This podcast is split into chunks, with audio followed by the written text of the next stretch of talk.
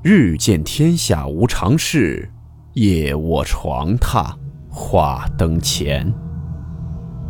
欢迎来到木鱼鬼话。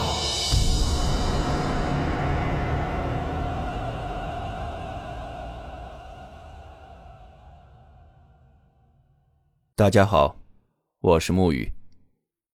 今天的故事来自网友风一千和不吃鱼的仓鼠分享。故事名称：老榆树下的黑伞，小河对面的女人。温馨提示：本故事含有未经证实的内容和边缘化知识，部分内容超出普遍认知。如感到太过冲击自己的主观认知，请大家当做故事，理性收听。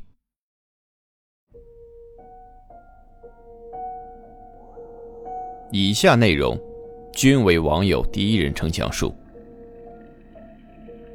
这个事儿呢，大概发生在去年七月份。最初的时候是我在家里边睡午觉，突然之间就做了一个噩梦。在那个梦里下了好大的雨，天特别的黑，雨里边呢腥味特别的重。在梦里边，我似乎有什么急事儿，一定要冒雨出门。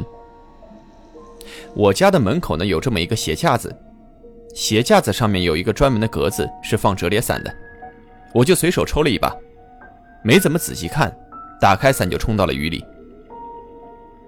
出门之后呢，我才发现，我拿的那把伞的伞面是纯黑色的，伞柄呢是铁质的，拿在手里特别的凉，而且很粘手，那种感觉就像是冬天舔了大铁门那种。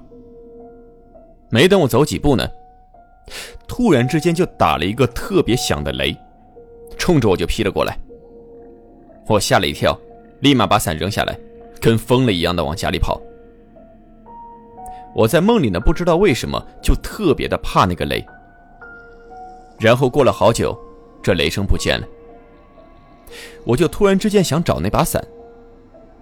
出门的时候呢，为了吉利，我特意选了一把特别吉利的大红伞。可不是那种特别血红血红的，是一圈画了五朵特别俗气的大玫瑰那种。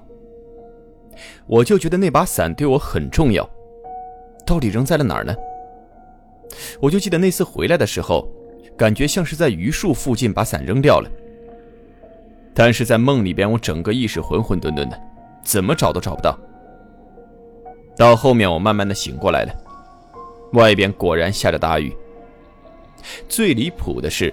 我梦里边梦见打雷，而现实里边我院子里那棵老榆树被雷给劈死了。因为家里边人觉得特别不吉利，没过几天呢就把那树给挖走了。而最瘆人的地方就是，我叔叔爷爷们在刨树根的时候，我是在那儿看着的，他们在树根底下挖到了一把已经烂了一半的黑伞。这位叫做风一千的朋友说。我本身是学考古的，干我们这一行的最不信那些神神鬼鬼的了。但是那个梦太真实了，现在都能想起来那种雨和土混杂的腥味还有在阴天时候的压抑感。他说：“也许是我睡着睡着听到了打雷声，空气很沉闷，所以会做了那么一个梦。但是居然真的有一把黑伞一直埋在树下边。这世界上真的会有这种巧合吗？”下面这件事儿呢，是不吃鱼的仓鼠分享。我小学的时候特别调皮，经常和朋友们放学之后在学校周围到处转、到处玩。那个时候呢，我们发现了一个很隐蔽的河道，经常在那里吃零食啊、打水漂什么的，当做这里是秘密基地，几乎天天都会去玩。有一天呢，我们来到河道之后，就接近那个对面河的地方。发现有这么一个黑影，虽然距离很远，看不太清楚，反正那时候也是心大。那同学就说：“哎，咱打水漂吧，看谁能够打到那个黑影的位置。”那个位置呢，离我们是很远的，理论上来说，当然不可能打得到，就是以那个作为一个参照物方向而已。然后我和我这俩同学就在那儿打了一个下午的水漂，天都已经翻黑了，才相继离开。回到家，我吃完晚饭上床睡觉，就做了一个特别奇怪的梦。梦里边我就又回到了那个河道，那一阵阵的打水漂声音把我给吵醒了。前面是两个人影，也就是那两个跟我一起去的同学，表情十分诡异，而且还在机械的打着水漂。地上堆着三堆石头，同学 B 就转头看着我，就在那儿断断续续的说：“打水漂。”大概的语气是这样的，就是好像刚学会说话似的，声音很机械。我当时就懵了。那同学 A 呢，却一直在向那个水面黑影的方向，越来越快的速度扔着石头，而那个黑影的位置，就慢慢的在朝我们移动。回过神之后，这个黑影已经离我们很近了。这个时候我才看清是什么东西，是一个披头散发的女人。我赶紧转身拔腿就跑，然后不知道跑了多久，回头一看，旁边放着三堆石头。然后我身体一僵，机械的转头，一个浑身浮肿的女人披散着头发就在我旁边。我还没等干什么呢，然后一声大叫就醒了过来。这是一个梦。一摸头呢，有点热，才知道自己发烧了。但是当时周末家里边的人全都上班去了，头昏昏沉沉的。这个午后的夕阳照在我身边的柜子上，除了我的影子之外，还多了这么一个影子。而那个影子看起来轮廓挺瘦的，当时挺害怕的，但是因为发烧，整个人昏昏沉沉的，睁不开眼，特别难受。也没心气害怕，闭着眼睛眯一会儿睡着了。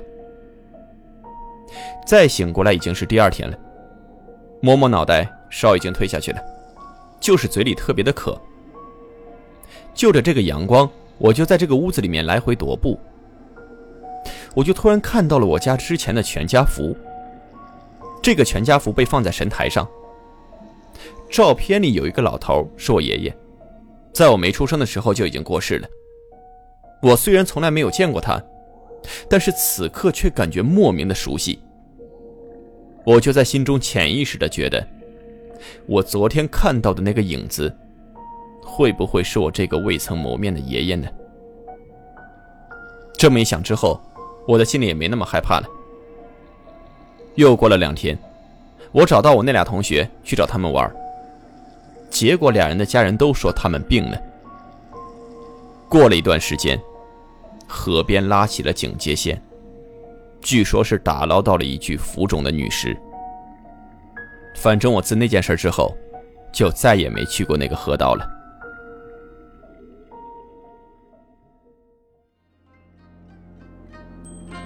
好了，我们今天的故事到此结束，祝你好梦，我们明晚见。